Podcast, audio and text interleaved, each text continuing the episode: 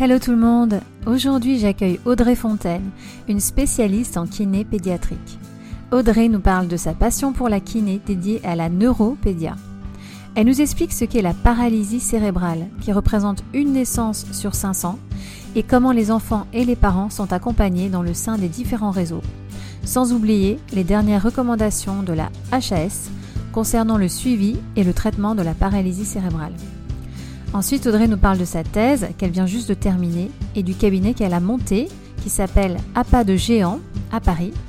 C'est un cabinet spécialisé en kiné neuro pédiatrique et en kiné neuro et qui accueille maintenant 9 kinés à temps plein au sein d'une équipe pluridisciplinaire.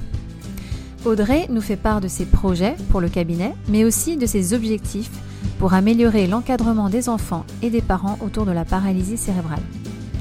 Puis, Audrey nous parle des formations qu'elle peut recommander à tous ceux qui veulent se spécialiser dans ce domaine.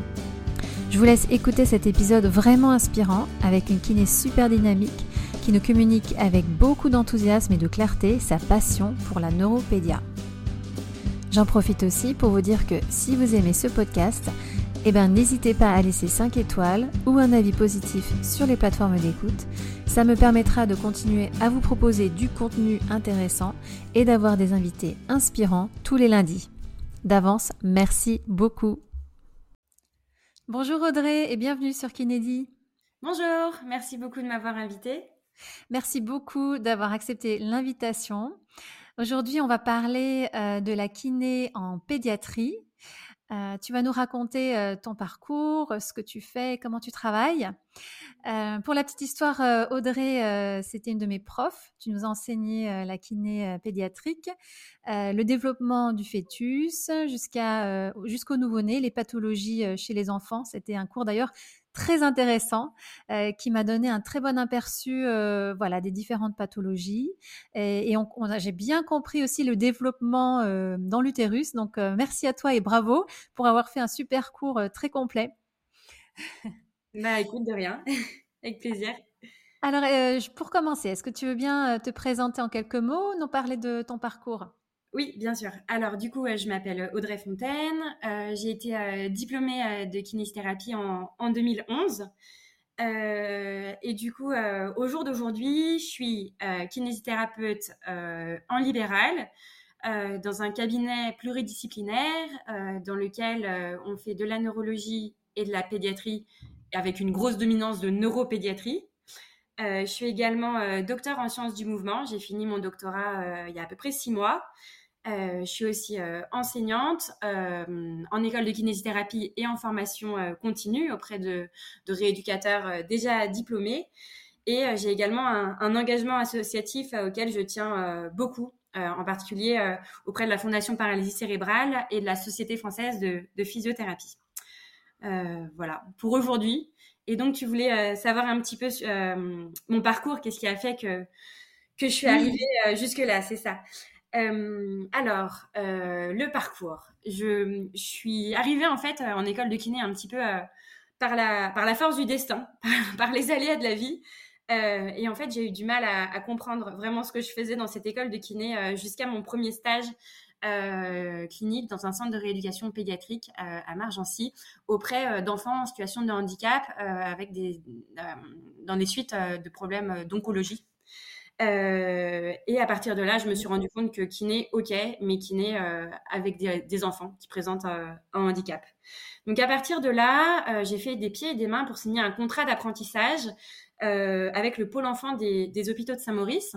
et donc contrat que j'ai réussi à, à, signer pour ma, pour ma dernière année d'école de kiné.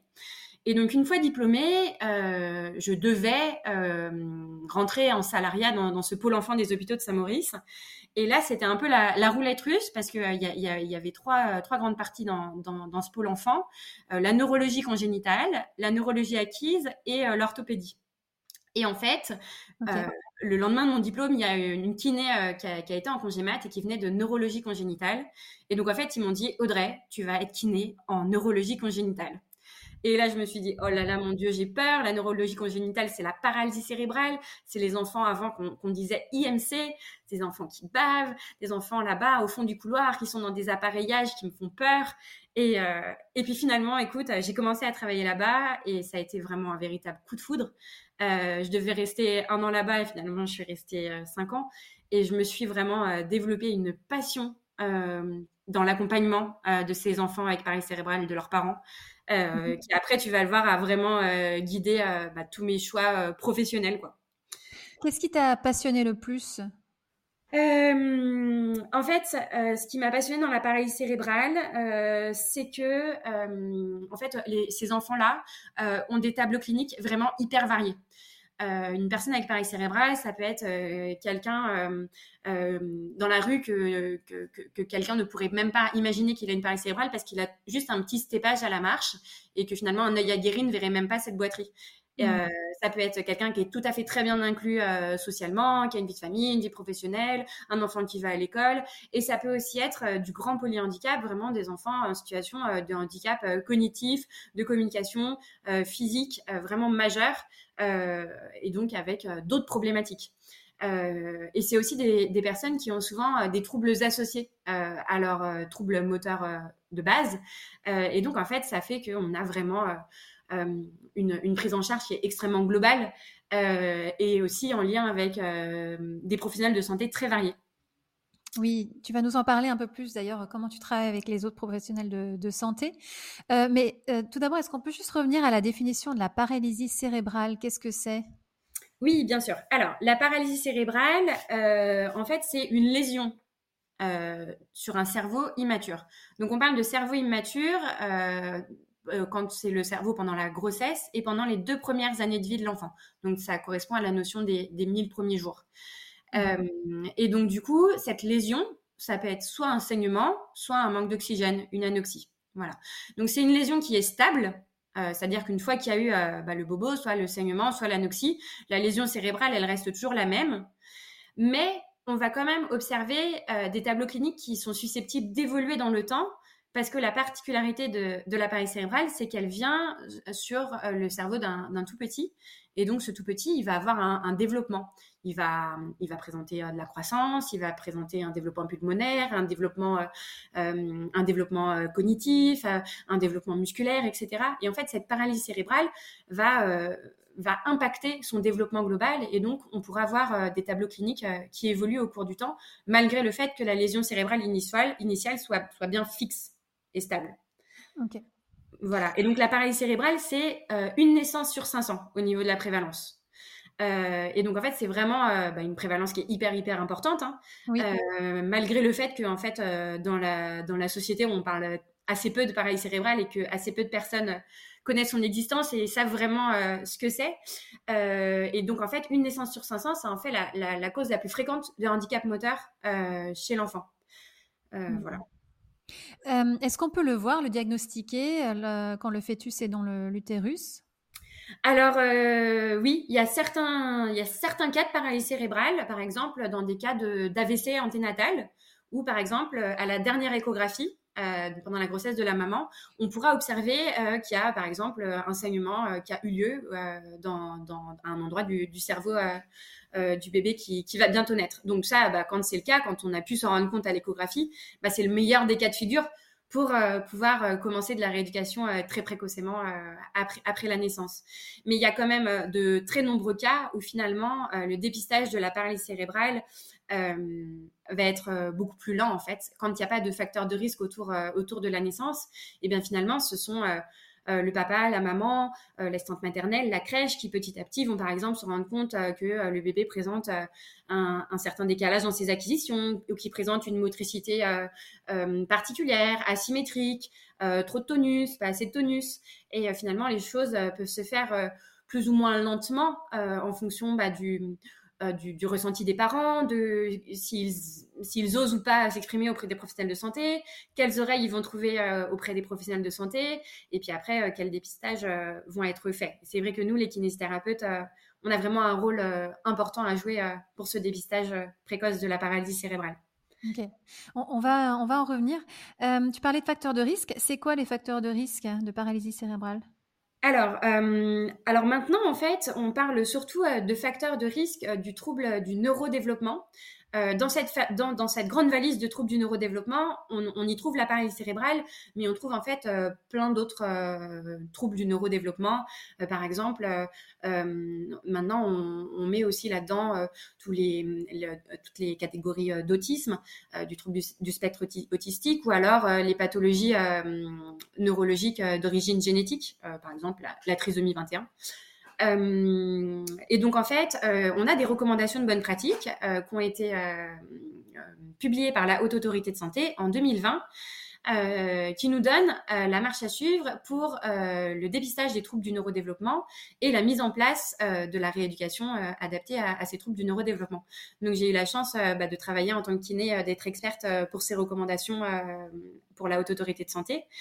Euh, donc, euh, bah, au passage, c'est vraiment un, travail qui était très intéressant, euh, auquel j'ai vraiment eu plaisir à participer.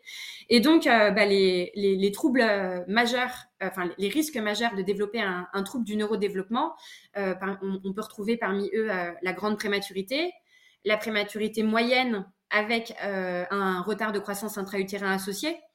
On peut aussi retrouver euh, euh, des troubles du neurodéveloppement chez un parent du premier degré, donc soit les, parents, soit euh, les, frères et sœurs. On peut retrouver bah, un, AVC détecté en, anténatal ou en périnatal. Voilà, en fait, la HAS décrit tout un tas de facteurs de haut risque de développer un trouble du neurodéveloppement. Voilà. Euh, tout à l'heure, tu as parlé de l'accompagnement. Euh, alors, quand euh, les parents donc ont un nouveau-né et ils découvrent, ou même pas qu'un nouveau-né, d'ailleurs un enfant, chez lequel on découvre une paralysie cérébrale, c'est quoi en ce moment l'accompagnement qu'ils peuvent bénéficier? Alors, c'est vrai qu'il y, a différents cas de figure. Le, cas de figure où le bébé est né prématuré. Euh, il est né prématuré parce que, euh, en général, il y a eu cette lésion cérébrale euh, qui a créé la prématurité, en fait. en général, un, fœtus pour lequel il y, a, une lésion cérébrale, ça, ça peut déclencher un accouchement prématuré. ou alors, parfois, c'est aussi la prématurité qui, peut, qui peut entraîner la lésion cérébrale. Mm. Bref, c'est toujours un peu compliqué de, savoir quelle est la poule et, quel est l'œuf entre euh, la prématurité et la lésion cérébrale. Mais dans tous les cas, comme l'enfant, du coup, le bébé, euh, il est suivi dans, une maternité bah, avec une réanimation néonatale dans la plupart des cas, en tout cas avec des, soins assez spécialisés.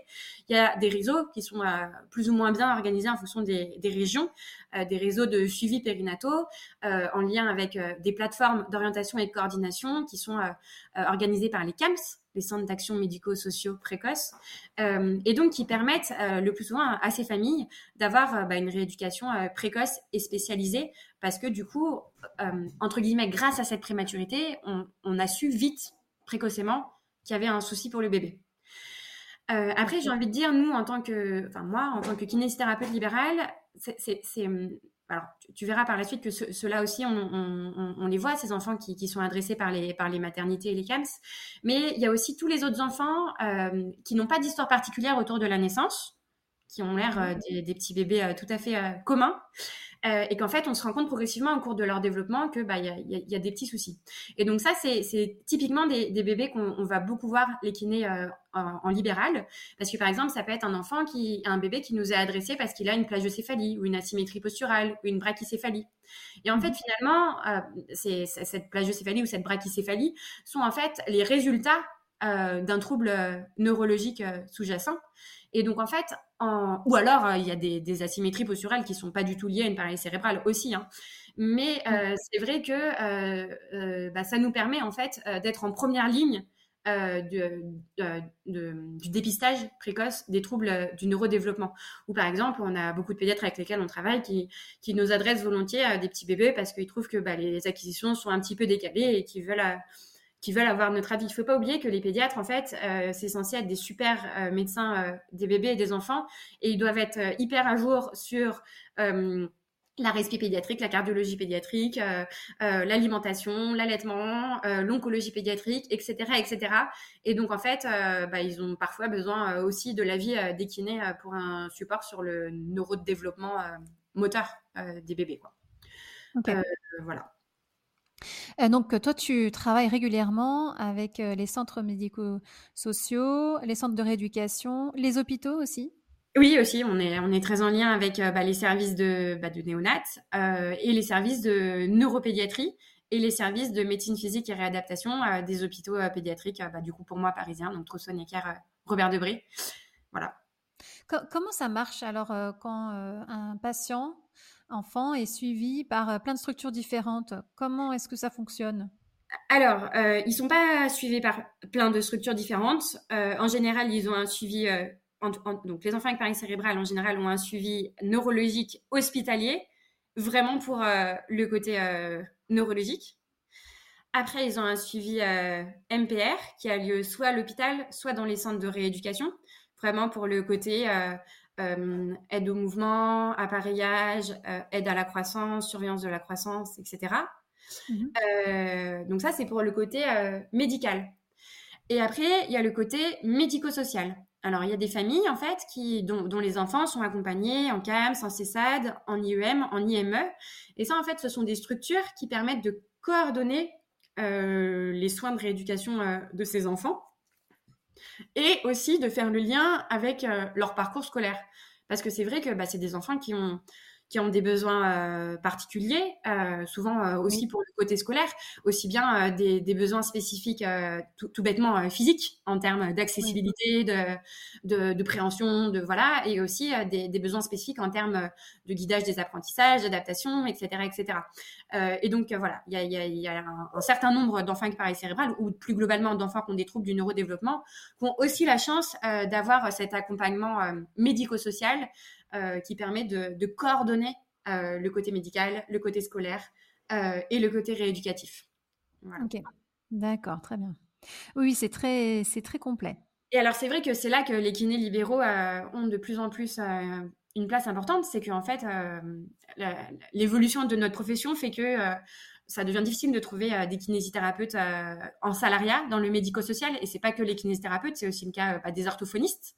Oui. Euh, et donc, euh, en fait, de plus en plus, ces structures médico-sociales, aussi bien les CAMS, les CESAD, les IEM, les IME, nous font des dérogations, en fait, pour nous demander d'exercer les soins de rééducation pour eux dans nos structures libérales. Et donc, c'est plus la CPM qui nous, qui nous paye ces soins, c'est directement les structures qui, elles, ont un financement de l'ARS. Voilà. D'accord. Délocalisation, en fait, de ces soins de rééducation pour ces enfants-là qui dépendent des structures euh, médico-sociales. Donc c'est pour ça que nous, voilà, en, libéral, on voit aussi bien bah, les enfants qui ont un, parcours euh, hors médico-social et les enfants qui ont aussi un parcours médico-social. Et ça rend notre notre quotidien encore plus enrichissant vu que bah ça, fait qu'on est en lien avec des équipes pluridisciplinaires aussi de ces différents CAMS, CESAD avec lesquels on travaille quoi. Ok, oui, oui, oui, euh, j'entends. enrichissant, mais en même temps, ça, fait ça rajoute aussi euh, de la coordination, euh, du travail, euh, la presse, de factures, etc., etc. Donc, il y a toujours les avantages et les inconvénients. C'est ça, tout à fait. Alors, on va rentrer un peu dans le vif du sujet. alors, quels sont les outils de kinésithérapie hein, en tant que kiné qu'on peut utiliser dans le cadre d'un suivi d'une paralysie cérébrale? Euh, alors, euh, l'avantage, c'est que je vais pas euh, avoir à, réinventer la poudre pour répondre à ta question, parce que il y a eu des recommandations de bonne pratique de la Haute Autorité de Santé qui sont sorties en 2021 sur l'évaluation et la rééducation motrice des enfants, des adolescents et des adultes avec paralysie cérébrale. Donc, j'ai également eu l'opportunité de participer à l'élaboration de ces recommandations de bonne pratique. Et donc finalement, bah, je, vais, pouvoir un petit peu te, dire un peu la, synthèse de, ce qui ressort de tout ce travail. Donc, faut, bien comprendre que la, haute autorité de santé, en fait, quand elle écrit des recommandations de bonne pratique, ça part d'une revue de la littérature faite avec une très bonne méthodologie euh, par des professionnels vraiment euh, formés de la haute autorité de santé, mhm. euh, qui permet en fait de connaître bah, toutes les, toute, toute, la, toute la littérature nationale et internationale sur les 10-15 dernières années sur un domaine en particulier. Donc là, la paralysie cérébrale.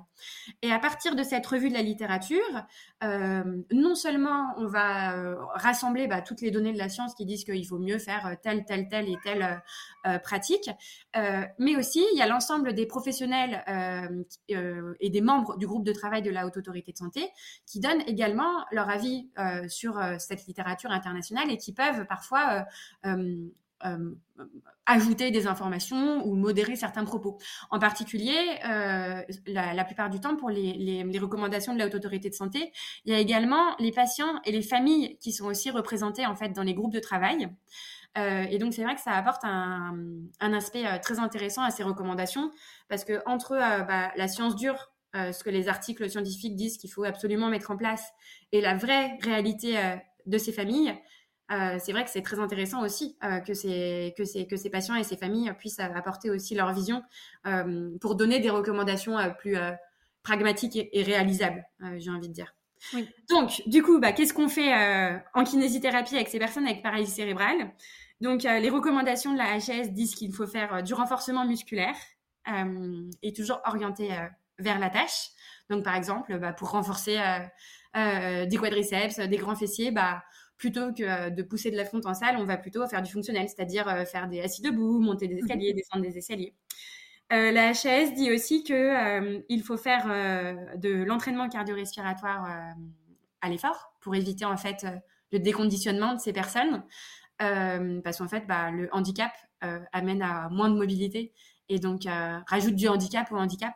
Et donc c'est très important en fait de de toujours euh, permettre à ces personnes d'avoir euh, une activité physique, en adaptant bien sûr cette activité physique à, à leurs capacités. Mais euh, par exemple, c'est important que les kinés en neuropédiatrie fassent en sorte que tous leurs patients aient accès à une activité en endurance avec soit un tricycle adapté, soit un motilo, une draisienne ou n'importe quelle aide technique qui leur permettra de participer aux balades en famille le dimanche, par exemple. Mmh la HAS, elle dit aussi que euh, euh, ce qui fonctionne pour l'apprentissage moteur, c'est de faire de la rééducation fonctionnelle, orientée vers la tâche, avec une répétition des tâches que l'on veut apprendre, et avec une gradation de la difficulté, c'est-à-dire si l'objectif final, c'est de monter les escaliers sans se tenir avec les mains, bah, on va euh, peut-être commencer à monter des escaliers d'abord en se tenant avec la rampe et une main tenue avec le kiné, et peut-être sans alterner les pas. Puis après, on apprendra à dissocier gauche-droite, gauche-droite, on enlèvera la main du kiné, on enlèvera la rampe. On va faire les choses progressivement. Donc il y a cette notion de gradation qui est vraiment importante dans, l'apprentissage moteur. Et aussi, il y a une dernière notion qui est vraiment importante euh, pour l'apprentissage moteur et encore plus en pédiatrie. Euh, c'est que pour apprendre, il faut que ça nous plaise. En fait, jamais personne n'a rien appris tout à fait, oui. Quand ça nous saoule, on n'apprend pas. Quand c'est pas drôle, on n'apprend pas. Et c'est valable pour tout le monde, c'est valable à l'école, c'est valable dans notre métier et c'est aussi valable pour les enfants. Donc ça, c'est important que les enfants, on leur fasse faire euh, des choses qui leur plaisent pour arriver à des objectifs qui leur parlent, euh, afin qu'ils soient actifs et engagés dans leur progrès et dans leur rééducation. Euh, voilà. Et en fait, pour, pour répondre à, à cette obligation euh, pour, pour être efficace que, que les enfants doivent être actifs et engagés euh, dans la rééducation.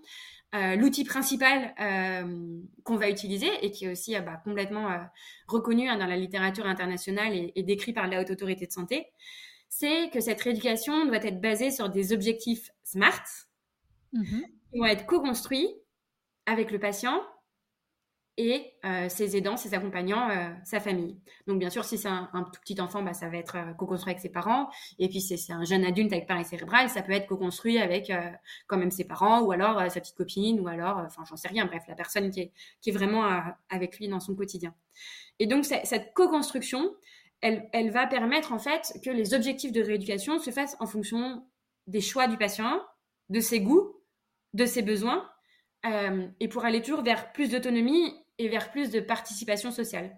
Parce qu'en fait, euh, bah, l'objectif final de, de, notre action, nous en tant que kiné, c'est que bah, toutes ces patients avec paralysie cérébrale, mais aussi leurs parents, euh, aient une meilleure participation sociale et une meilleure qualité de vie au final. oui. Voilà. Donc c'est pour moi ce qui a, ce qui a vraiment, voilà, la chose qui, qui, est, vraiment déterminante pour, pour, pour réussir notre accompagnement, enfin pour faire, pour accompagner le mieux possible ces personnes, c'est ça, c'est la co-construction des objectifs. Euh, et enfin, je pense qu'il y a une dernière euh, chose importante qui, est mise en évidence euh, par la Haute Autorité de Santé, c'est une réflexion autour des rythmes de rééducation. il y a la Fondation Paralysie Cérébrale qui a mené une grande enquête nationale en 2017, d'ailleurs qui a été à l'initiative après des recommandations de bonne pratique de la Haute Autorité de Santé. Et dans cette grande enquête nationale, on a découvert que toutes les personnes avec paralysie, cérébrale en France, quelle, que soit la gravité de leur paralysie cérébrale, c'est-à-dire que ce soit des personnes marchantes, non marchantes, euh, avec une hémiparésie, une quadriparésie spastique, que ce soit, euh, voilà, et, quel que soit leur âge aussi, que ce soit des enfants de 1 an, des enfants de 10 ans ou des adultes de 30, 40 ou 50 ans, ils avaient tous deux séances de rééducation, de kiné par semaine d'une demi-heure. En fait, on se rendait compte qu'il n'y avait pas de gradation de l'intensité euh, et de la fréquence de leur rééducation. Et on avait l'impression que, en fait, juste parce que ils étaient étiquetés avec leur pareil cérébral, ils étaient destinés à faire de, de la rééducation toute leur vie, alors qu'au final, on est d'accord que les besoins en rééducation, ils varient euh, au cours de la vie euh, d'une personne. Par exemple, euh, en particulier dans l'appareil cérébral, un enfant peut avoir beaucoup plus besoin de, de, rééducation, par exemple, tant qu'il n'a pas encore acquis la marche, ou à des moments charnières, par exemple, de croissance, ou à un moment où il vient d'avoir une injection de toxine botulinique et donc on va intensifier la rééduque. Peut-être à des moments, par exemple, au moment du jeune adulte qui, qui, fait des études supérieures, il va avoir moins le temps de faire de la rééduque parce qu'il va privilégier euh, bah, ses études de je sais pas quoi. Et peut-être que, euh, par exemple, une dame avec paralysie cérébrale qui est, enceinte, et eh ben, elle va avoir euh, plus de douleurs. Ou alors peut-être que, enfin voilà. Et donc en fait, finalement, les rythmes de rééducation varient. Et c'est vrai que notre système de, sécurité sociale qui fait que bah, finalement, on, peut avoir, enfin, qui, chronicise en fait les patients, on peut avoir autant, enfin, tant de séances de kiné pendant toute notre vie juste parce qu'on a le statut de personne en situation de handicap, eh ben ça, voilà, ça fausse un peu les trucs. Alors qu'en fait, la littérature euh, internationale montre de plus en plus que ce qui fonctionne, c'est de faire des sessions intensives de rééducation et après de faire des pauses. Et qu'au cours de ces sessions intensives de rééducation, on fasse des vrais progrès fonctionnels euh, bah, réels grâce à des objectifs SMART euh, co-construits. Mmh et que à la suite de ces sessions de rééducation intensive, du coup, le patient est, acquis des, nouvelles euh, capacités euh, fonctionnelles. Par exemple, il est amélioré euh, son périmètre de marche. Et donc après, dans sa nouvelle vie de tous les jours, suite à cette rééducation intensive, eh ben, il fasse plus de, trajets à pied, avec une plus grande distance. Et donc, progressivement, il se renforce, il améliore son système cardio-respiratoire, etc., etc. Il améliore globalement sa qualité de vie. Euh, voilà, donc ça aussi, c'est quelque chose qui est, vraiment décrit euh, dans la haute autorité de santé. Et en particulier, de plus en plus, il y a, des stages de rééducation intensive euh, qui, se, développent pour les enfants avec paralysie cérébrale.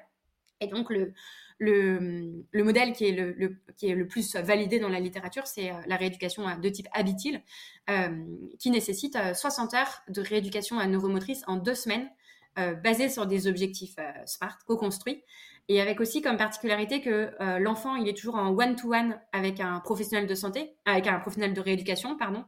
Euh, et c'est aussi du hands-off, c'est-à-dire que euh, l'enfant n'est pas guidé. L'objet n'est pas guidé avec les mains du kiné, il est guidé avec la voix, avec l'engagement, etc. Mais l'objectif, c'est vraiment qu'au final, la fonction soit acquise. Et c'est pas, bon, la façon de se faire, on s'en fiche un peu, quoi. Le, ce qui est important, c'est qu'au final, l'enfant soit capable de le faire et qu'il soit autonome et que ça lui améliore sa vie, quoi. Ok. Ouais, et après qu'il puisse un peu reproduire les exercices chez lui lors de la pause. Bah justement, euh c'est pas des exercices. Ce n'est plus des exercices, tu vois, c'est des activités de la vie quotidienne. Mmh. Et c'est là que ça devient intéressant. Comme c'est des activités de la vie quotidienne, bah ouais, il va l'utiliser vu qu'il a une vie quotidienne. Oui, oui, bah oui. Plus, c'est plus des exercices. Ce sont des jeux et des, et des vraies activités de la vie quotidienne. Ok. Euh, et du coup, ces stages intensifs, euh, c'est des centres qui les proposent? Ah bon, tu t'attaques vraiment dans, le vif du sujet. Euh, écoute, euh, les stages intensifs, euh, pour l'instant, euh, il y en a très peu qui sont, qui sont pris en charge par la sécurité sociale. Pour l'instant, les stages intensifs auxquels les familles ont pu participer euh, sans payer des, grosses sommes de leur poche, mmh. c'était surtout dans le cadre de la recherche, en fait, grâce à des, à des programmes de recherche multicentriques entre la France, l'Italie, la Belgique, les États-Unis, avec bah, voilà, des, des, la nécessité d'inclure des cohortes d'enfants pour euh, montrer que bah oui, c'est bien cette façon de faire qui fonctionne. Euh, et après, il y a quelques centres de rééducation qui commencent à, proposer euh, ces stages intensifs.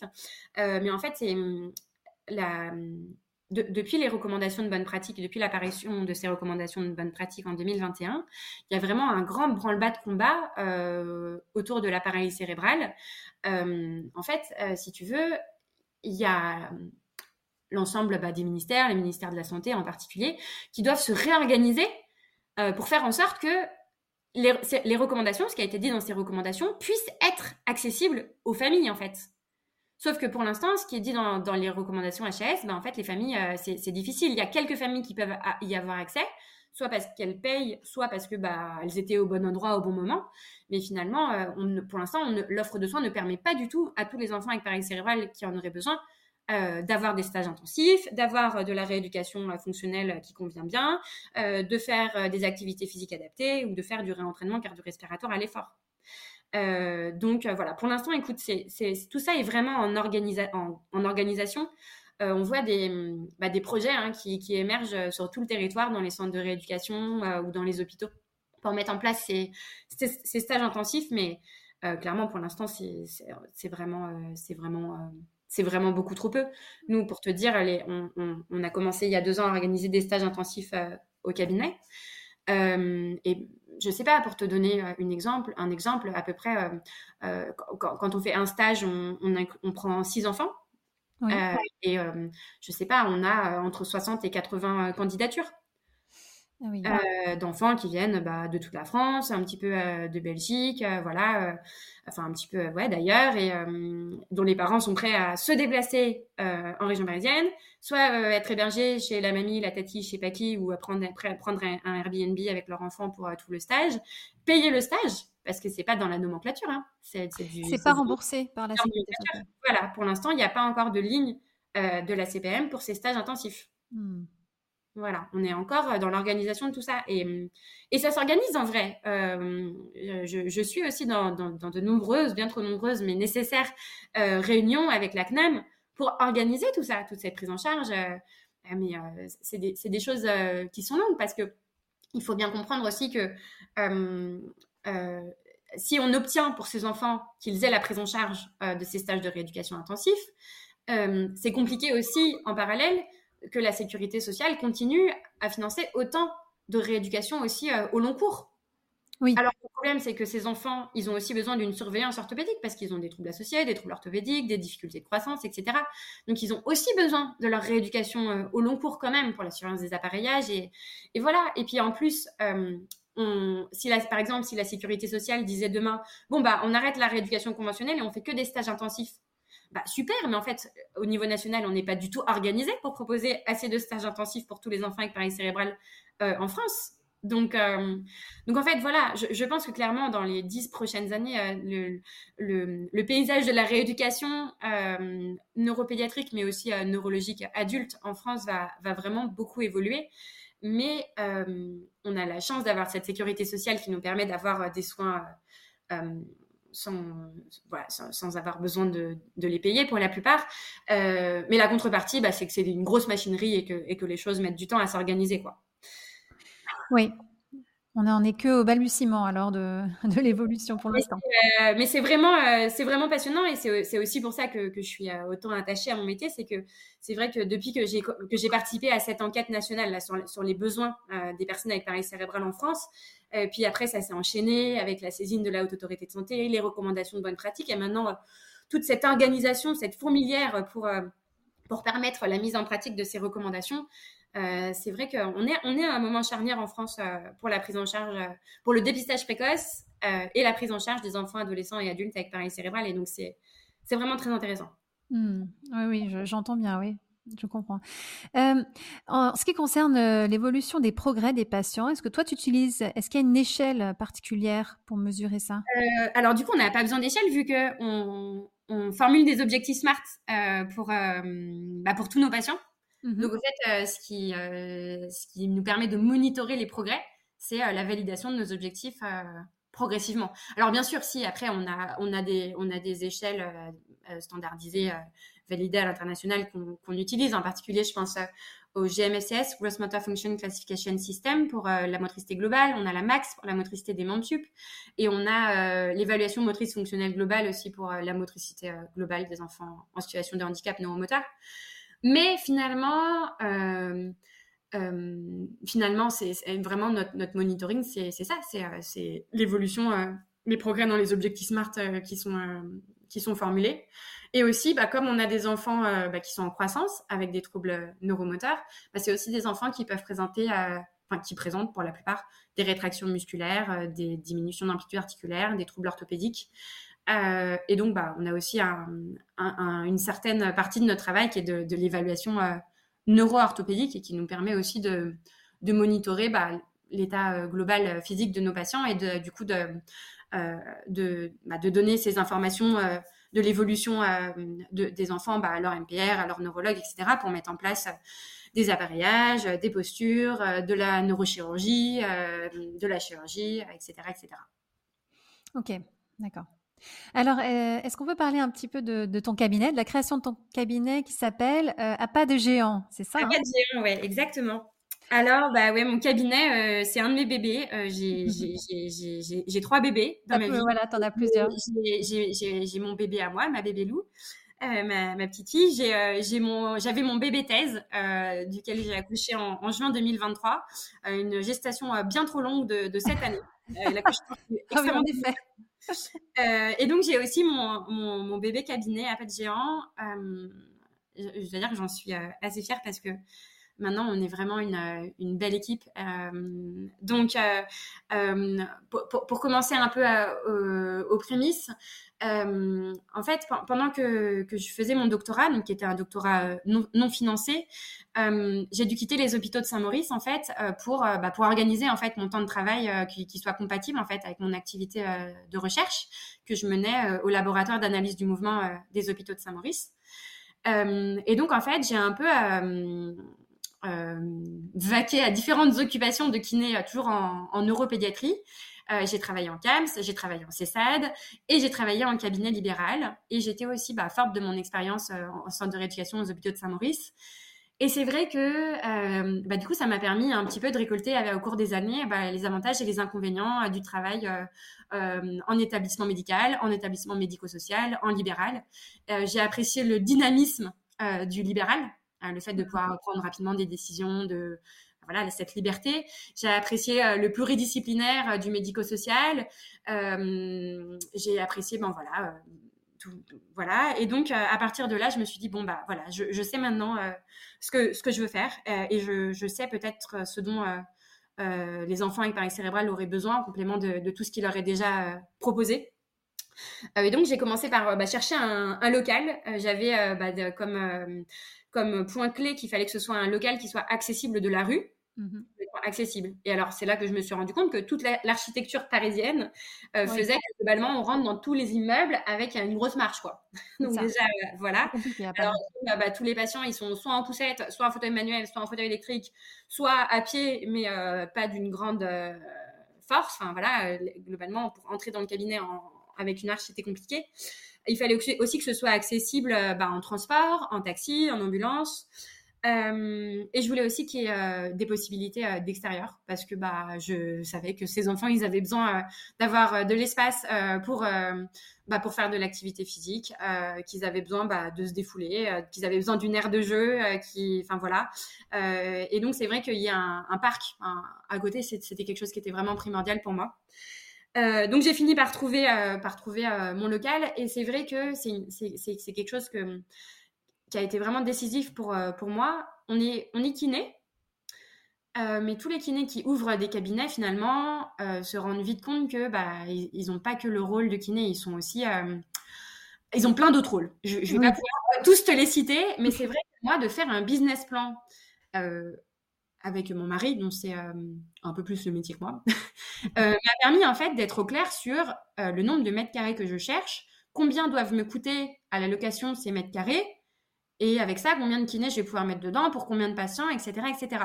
Et de poser tout ça vraiment pragmatiquement, ça, a vraiment été déclencheur pour moi de, pour trouver le local et surtout pour me lancer dans cette location toute seule, dans un local quand même assez imposant et me dire ok euh, comme ça comme ça ça va marcher c'est pas complètement euh, utopique c'est enfin voilà ça m'a vraiment euh, rassuré de passer par cette étape business plan. Voilà Euh, alors comment Alors on a on a commencé euh, tout petit hein, au, début. Euh, bah, j'ai tout de suite eu une, une première collègue, donc assistante collaboratrice, et aussi une ortho kiné du coup, et aussi une collègue orthophoniste donc qui était en, en sous-location. Qui bah, elles sont toutes les deux encore au cabinet. et puis maintenant on est neuf au cabinet. Ah oui. Ouais, on est neuf. et franchement, franchement c'est c'est une belle équipe. c'est une belle équipe parce que on, on est tous passionnés. Euh, euh, et, on travaille vraiment en pluridisciplinaire. C'est-à-dire que vraiment, je, pense qu'il y a au moins la moitié de tous les patients du cabinet qui sont vus par au moins deux professions dans le cabinet, c'est-à-dire qu'ils sont euh, aussi bien en orthophonie que, euh, en kiné, aussi bien en ergo qu'en kiné, ou alors en kiné oralité plus en kiné euh, moteur, ou alors en, en, langage avec l'orthophoniste et en oralité kiné. Enfin, voilà, on a, vraiment une, prise en charge pluridisciplinaire, comme j'ai pu le vivre en centre de rééducation en CAMS et en CESAD. Et ça, c'est c'est vraiment très très riche et je pense que c'est ça qui fait qu'on prend autant de plaisir à travailler tous les neuf ensemble. Euh, et une autre euh, vraiment particularité, je pense, de notre cabinet, et ça aussi, ça me vient de, de mes années de travail en salariat, c'est qu'on bah, on a bien sûr tout plein de séances en individuel, mais on a aussi euh, progressivement organisé plein de petits groupes euh, on a des groupes euh, de bébés euh, qui s'appellent les mini explorateurs et les petits explorateurs pour bah, faire de la motricité en petits groupes. On a des groupes d'activité physique pour des enfants en situation de handicap, s'appelle le club des petits musclés. On a des groupes de marche pour des jeunes adultes en situation de handicap moteur, donc soit des, jeunes qui ont fait un AVC récent, des traumas crâniens, etc. Donc on a deux groupes de marche différents en fonction de la vitesse de marche.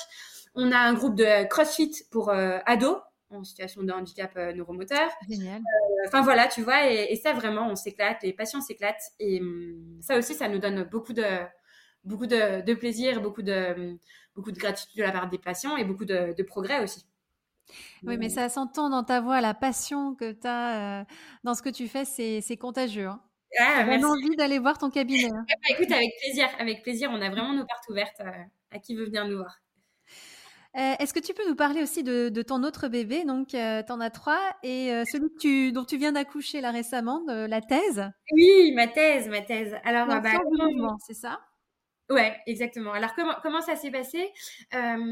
Du coup, pendant mes premières années de, de, travail aux hôpitaux de Saint-Maurice, en parallèle, j'ai fait un master 2 euh, et, euh, euh, j'ai eu la chance de faire le, le, le, stage de recherche donc au laboratoire d'analyse du mouvement des hôpitaux de Saint-Maurice.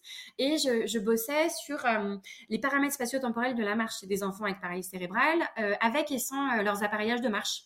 Et donc, j'ai vraiment découvert euh, l'analyse du mouvement, euh, euh, la cinématique, les paramètres spatio-temporels, les plateformes de force, etc. Et ça, ça, ça, m'a vraiment plu.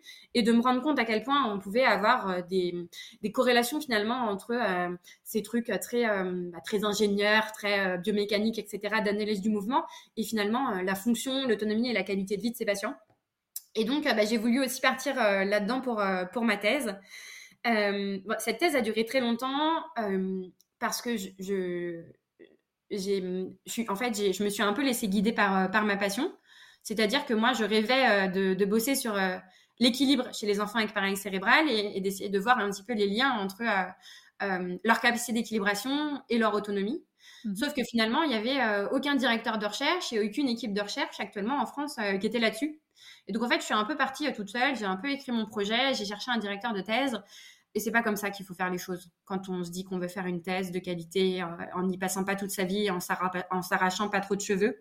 Mmh. Donc, j'ai vraiment fait ma thèse passion. Mais s'il y a bien un conseil que je donne maintenant à, à tous les jeunes kinés qui voudraient se lancer en thèse, c'est voilà, de, de, se greffer à une équipe de recherche avec de l'encadrement euh, vraiment euh, euh, qui soit sur le même dossier et, euh, et, voilà, sur un projet qui soit déjà en cours, avec déjà les autorisations euh, du comité d'éthique, etc., etc. Parce que ça a été, ça a été très compliqué. J'ai failli abandonner 10 milliards de fois.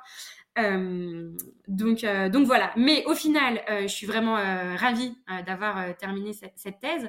Et finalement, ce qui a été le plus enrichissant, c'est pas d'au final être docteur. Finalement, ce qui a été vraiment enrichissant, c'est que ce statut de, doctorante, en fait, bah, m'a donné accès à, à, cette ouverture, je pense, vers la haute autorité de santé. Et ça, vraiment, c'est les deux fois où j'ai travaillé pour la haute autorité de santé, ça, a vraiment été décisif pour, moi dans ma façon de, comprendre les liens entre la science et la pratique. et aussi le fait d'être bah, doctorante, ça, a, aussi modifié bah, ma pratique en étant vraiment EBP. Oui. et d'orienter aussi mes enseignements, aussi bien en formation initiale et en formation continue, vers vraiment bah, voilà, des enseignements EBP, e en sachant bah, vraiment ce que je dis, pourquoi je le dis, et en étant euh, bah, sûr de moi de pourquoi je le dis, parce que bah, en étant doctorante dans ce, dans ce domaine, euh, j'étais à peu près à jour sur la littérature euh, à ce sujet-là. Mmh. et donc c'est vrai que j'ai découvert, grâce à ce, doctorat, à ce parcours universitaire, à quel point il y a une, grande complémentarité entre bah, ces, trois, ces trois facettes de mon métier qui sont la clinique auprès des patients, l'enseignement et, euh, euh, la recherche, ou même si bah, là, je, ne suis plus euh, en, parcours universitaire et je compte vraiment pas me lancer en post-doctorat, je, garde en fait cet esprit de recherche, cet esprit critique et cette façon de réfléchir que m'a apporté le doctorat et qui, je pense, m'apporte à moi, mais apporte aussi à, à mes patients et j'espère que ça apporte aussi à, mes étudiants. oui, d'ailleurs, tu, tu enseignes où alors? Bah écoute, j'enseigne dans des IFNK en, en région parisienne. Euh, plusieurs.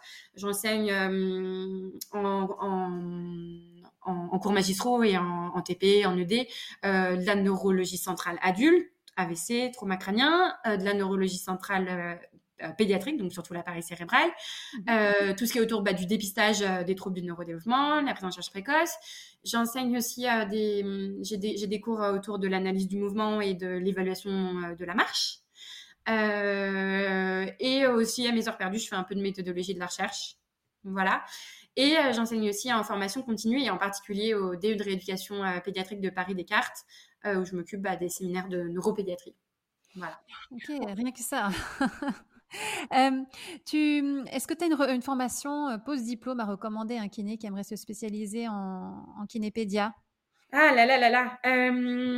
alors, donc, s'il y a deux organismes de formation euh, pour lesquels j'ai euh, beaucoup de respect, euh, c'est le, le, CDI, Centre de documentation et d'information de l'appareil cérébral.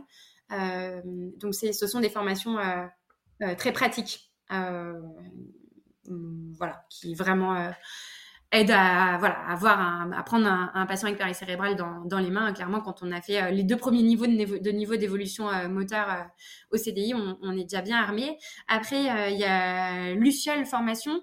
C'est moins des formations neuropédiatrie mais c'est des, des, souvent des formations assez globales sur le développement de l'enfant. Mmh.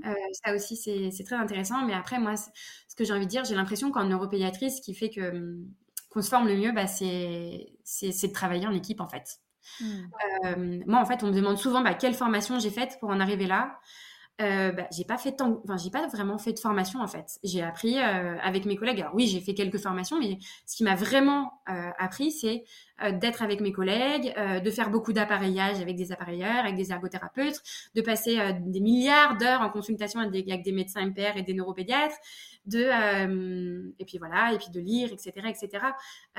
et voilà, c'est exactement aussi, bah, à une autre échelle, mais c'est exactement aussi ça que que, que je pense que qu'on arrive à faire un petit peu au cabinet parce que ah oui j'ai oublié de parler de ça tout à l'heure euh, avec l'organisation du cabinet c'est que les kinés on travaille en plateau technique on n'a pas du tout de salle individuelle euh, de rééducation ah, euh, et donc du coup bah tout le monde voit ce que tout le monde fait hmm.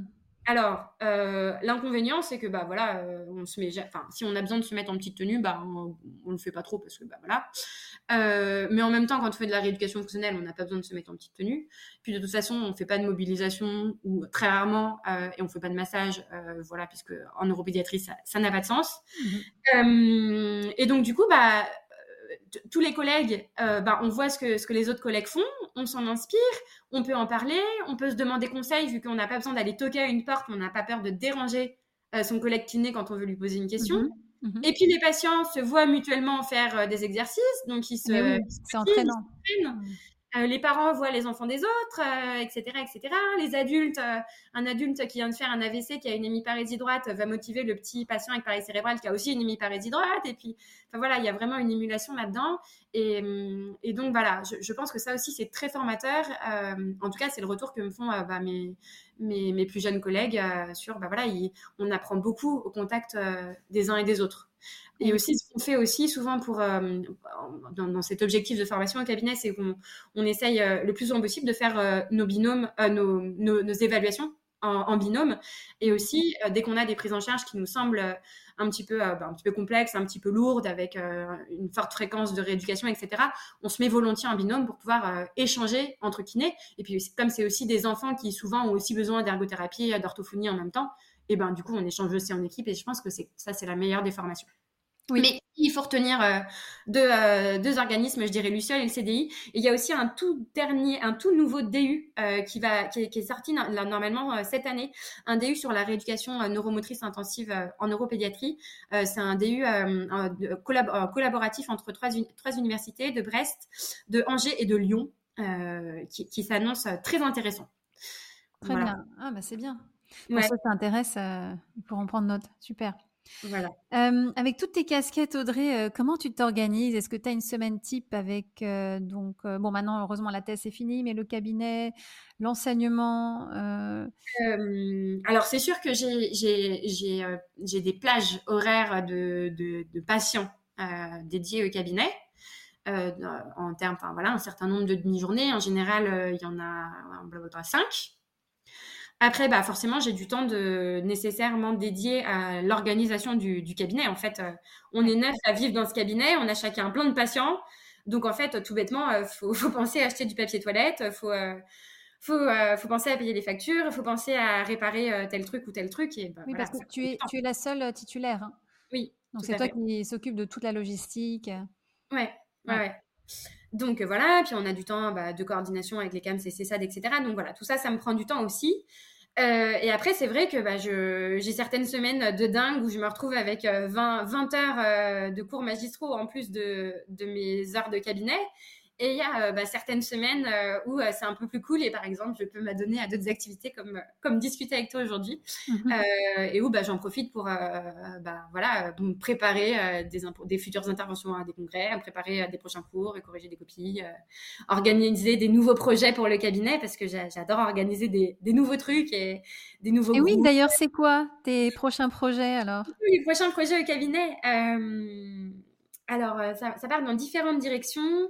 Déjà, j'aimerais bien euh, euh, pouvoir proposer différemment des activités physiques adaptées à, nos patients. Parce que c'est vrai que, en tout cas en neuropédiatrie, nos enfants, ils ont vraiment des difficultés à, trouver des clubs de sport qui, les, acceptent et qui les, comprennent, qui les accompagnent. Donc, je pense que j'aimerais bien, par exemple, réussir à, proposer un, cours de, de, yoga pour enfants en situation de handicap, peut-être de la danse. Euh, je connais quelqu'un qui danse euh, art thérapeute et, voilà, ça, pourrait me, plaire. Euh, après, j'aimerais bien aussi me former à, vraiment officiellement à l'ETP et proposer des mini-formations pour les parents et les enfants, vraiment pour comprendre bah, c'est quoi la spasticité, pourquoi mmh. est-ce que mes muscles ils ont du mal à grandir et du coup pourquoi est-ce que je dois apporter des appareillages pour aider mes muscles à grandir? vraiment, bah, voilà, prendre le temps de leur expliquer euh, de répondre à leurs questions parce qu'en fait, on se rend compte que, bah, que ces familles, en fait, euh, les médecins, malheureusement, ils ont souvent pas le temps de répondre à ces questions. Mmh. Euh, sur Internet, on trouve tout et n'importe quoi. Et finalement, bah, ces familles, elles ont besoin en fait de, de, gens qui prennent du temps pour leur vulgariser de manière adaptée ce qui a écrit réellement dans des bonnes, de, de, bonnes informations de bonne qualité scientifique en fait. Donc voilà. Et après, je suis sur un, nouveau projet aussi que, je me suis promise pour cette année, c'est d'organiser euh, avec une psychologue euh, qui travaille dans notre quartier, qui est absolument géniale et qui, euh, qui s'occupe en particulier d'enfants en situation de, de handicap, d'organiser des, des goûters groupes de parole avec elle sur, pour des enfants en situation de handicap moteur. et aussi pour leurs frères et sœurs, pour qu'ils puissent parler entre eux autour d'un petit gâteau au chocolat de leurs difficultés en tant que frangin, frangine d'enfants en situation de handicap. Euh, voilà pour, euh, pour, mes prochains petits projets. Ouais. C'est génial, plein de projets euh, très fédérateurs aussi pour rassembler le plus de monde possible, pour faire en sorte, de vulgariser aussi tous, les, tous les signes cliniques pour que les gens comprennent aussi, ça c'est vachement important. Hein. Ouais, essayer de mettre la paralysie cérébrale un petit peu plus au premier plan euh, dans la société parce que c'est vrai que par exemple il y, a, le Téléthon qui met un, gros plan phare sur euh, les myopathies etc alors qu'en fait les prévalences sont beaucoup beaucoup beaucoup moins importantes que la cérébrale et la cérébrale euh, les, gens ne, ne, connaissent pas. Et en même temps, c'est pas étonnant parce que c'est tellement une, une grande valise, l'appareil cérébral, ça peut autant être bah, voilà, un, petit bébé qui est, né prématuré, un petit bébé qui a fait un AVC in utero, mais ça peut aussi être euh, un enfant qui a fait, euh, qui a fait euh, une mort subite du nourrisson qui a été récupéré, et donc qui a eu une anoxie. Ça peut être un enfant qui a fait un traumatisme crânien à l'âge de 1 an. Enfin, les, les, causes de paralysie cérébrale sont tellement nombreuses, diversifiées, que bah, c'est pour ça qu'on a du mal à, à s'approprier en fait ce, ce, ce, type de handicap quoi. Oui. Comment comment les parents en général euh, ils le vivent tout ça? Euh, euh, Ah là là.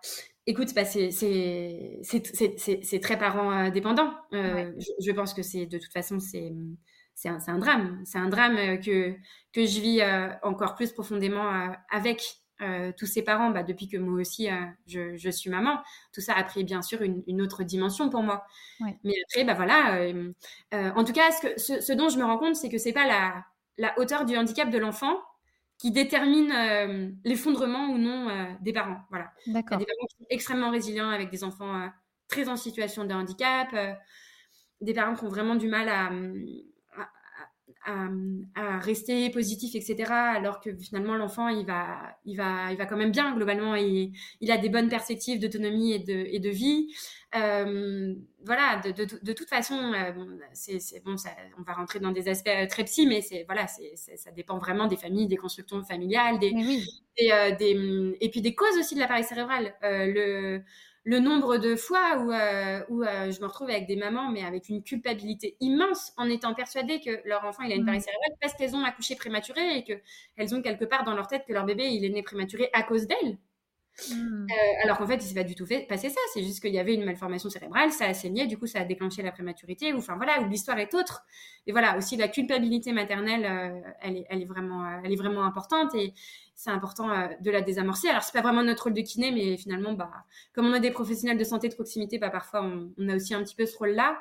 Et un autre truc à, à souligner, je pense, c'est que, mais ça c'est valable globalement dans le handicap de l'enfant et tous les problèmes de, de santé graves de l'enfant, c'est qu'il y a un taux de, de, séparation et de divorce beaucoup plus important euh, dans ces familles-là qui sont, bah, qui sont euh, fragilisées par, euh, par ce type de, de problème chez leurs enfants que euh, dans les familles avec des enfants en, bonne santé. Quoi. Mmh. Bah, du coup, bah, ça rend les choses encore plus difficiles. Quoi. La, vie de parents solo est compliquée et alors en plus, quand il faut jongler entre son travail, pas forcément beaucoup de sous, accompagner l'enfant à ses 10 000 rééducations, etc., c'est vrai que ouais, c'est des parents qui qui, ont besoin de soutien. Euh, oui, et c'est là, je, comme tu disais, hein, le rôle du kiné prend une autre ampleur là. On est, euh, on est aussi des, des psys, alors même si on n'est pas formé pour ça, mais euh, Bon, après, ça dépend. Euh, après, ça dépend. Tout le monde euh, fait son travail à la hauteur de, voilà, de ce qu'il a envie de donner comme engagement. Moi, j'ai, j'ai la fâcheuse habitude de, de souvent m'engager euh, trop et il m'a été reproché de m'engager trop. Et de, voilà. Euh, donc après, chacun a de poser ses limites de, de son métier de kinésithérapeute. Et ça, faut, faut vraiment le faire en fonction de ce qu'on est capable d'encaisser, quoi. Oui, tout à fait. Très bien dit, oui. Mm. Alors, j'en viens à ma dernière question, Audrey. Oui. Pour toi, euh, qu'est-ce que tu aimerais voir évoluer dans la kiné pédiatrique? Euh, Alors, c'est assez simple. Euh, j'aimerais que les familles, et donc ces enfants, puissent avoir accès aux soins et aux rééducations qui sont écrites dans les recommandations HAS mmh. de 2020 sur les troubles du neurodéveloppement et de 2021 sur l'appareil cérébral. Et donc ça, bah, ça implique plein d'évolutions sociétales en termes de, de, remboursement des rééducations, en termes d'offres de soins de rééducation, en termes d'offres euh, de soins d'activité physique adaptée, en termes d'organisation euh, scolaire, en termes euh, d'inclusion, d'accessibilité, de, de, participation sociale, d'autodétermination de, de, ces petits patients. voilà, que, que, voilà que, que, que, notre système sociétal français euh, permettent à ces familles, à ces, à ces patients euh, bah, qui grandissent après, qui deviennent des jeunes adultes et des adultes euh, après vieillissants, d'avoir accès aux soins qui sont décrits comme les meilleurs dans la littérature actuelle.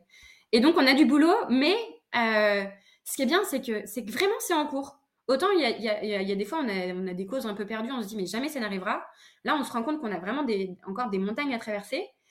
Mais, sincèrement, je reçois souvent des mails dans ma, dans ma boîte mail. Oui, alors il faut faire telle réunion avec la CNAM pour parler des rythmes de rééducation.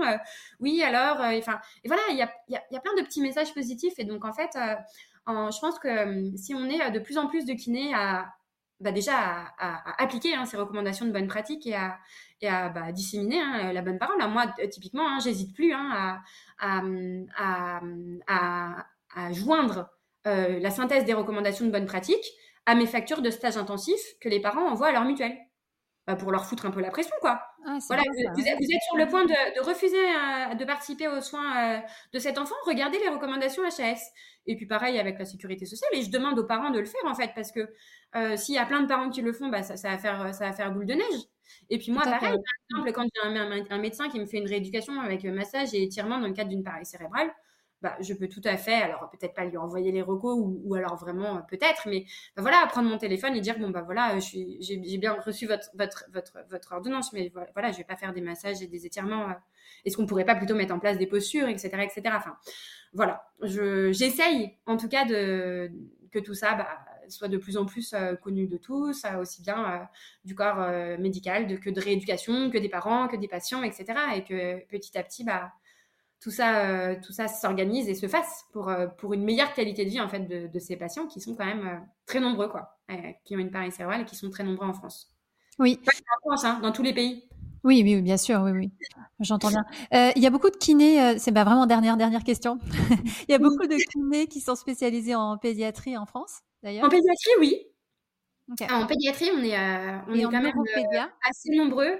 Euh, et par contre, dès qu'on passe euh, dans, dans, le champ du, du, handicap, euh, ça fait un petit peu peur. Et je pense que c'est souvent du peur de mal faire. Hmm.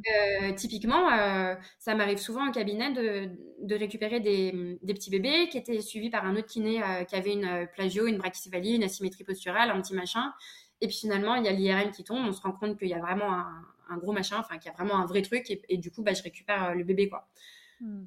Tu vois? Je pense que c'est plutôt une bah, une, une, peur de faire perdre des chances au bébé ou à, sa euh, ou à lui, à sa famille, etc., etc., que, euh, que euh, mais voilà, mais ouais, des, kinés en pédiatrie, on est, on est quand même assez, assez, nombreux, mais pas du tout assez vraiment en neuropédiatrie. voilà. Ok. Donc, tu prends des stagiaires, toi, de temps en temps? Oui, on prend beaucoup de stagiaires. Enfin, on en, a, on en a globalement tout le temps un. On peut pas en prendre plus de un à la fois, mais oui, oui, on prend, on prend des stagiaires, aussi bien des stagiaires en IFMK que des stagiaires qui sont dans des DU ou en master, etc. etc. Donc, euh, oui, oui. Ok, super. Voilà. Bah écoute, euh, je crois qu'on va on va s'arrêter là, même si on pourrait encore parler euh, plus longtemps parce que c'est vraiment fascinant. Euh, en plus, vraiment une mine d'informations aussi. Merci beaucoup pour toutes ces explications, Audrey. Bah, merci beaucoup à toi de m'avoir donné la parole. merci, merci beaucoup. C'est ça me paraît important pour pour, pour, les enfants dont on a parlé qu'on parle d'eux. Tout à fait. Oui, oui, oui. Bah, merci encore et puis euh, à bientôt. Au revoir, bonne fin de journée, à bientôt. Si cet épisode vous a plu, vous pouvez vous abonner sur Apple Podcast, laisser un avis et n'hésitez pas à le partager sur les réseaux sociaux. Si vous êtes kiné et que vous souhaitez participer à ce podcast pour partager votre expérience, écrivez-moi à kinégabriel.gmail.com. Si vous souhaitez suivre notre invité sur les réseaux sociaux, vous pouvez cliquer sur les liens en bas de la page de l'épisode. Enfin, n'hésitez pas à suivre le podcast sur Instagram à Kinedi underscore podcast.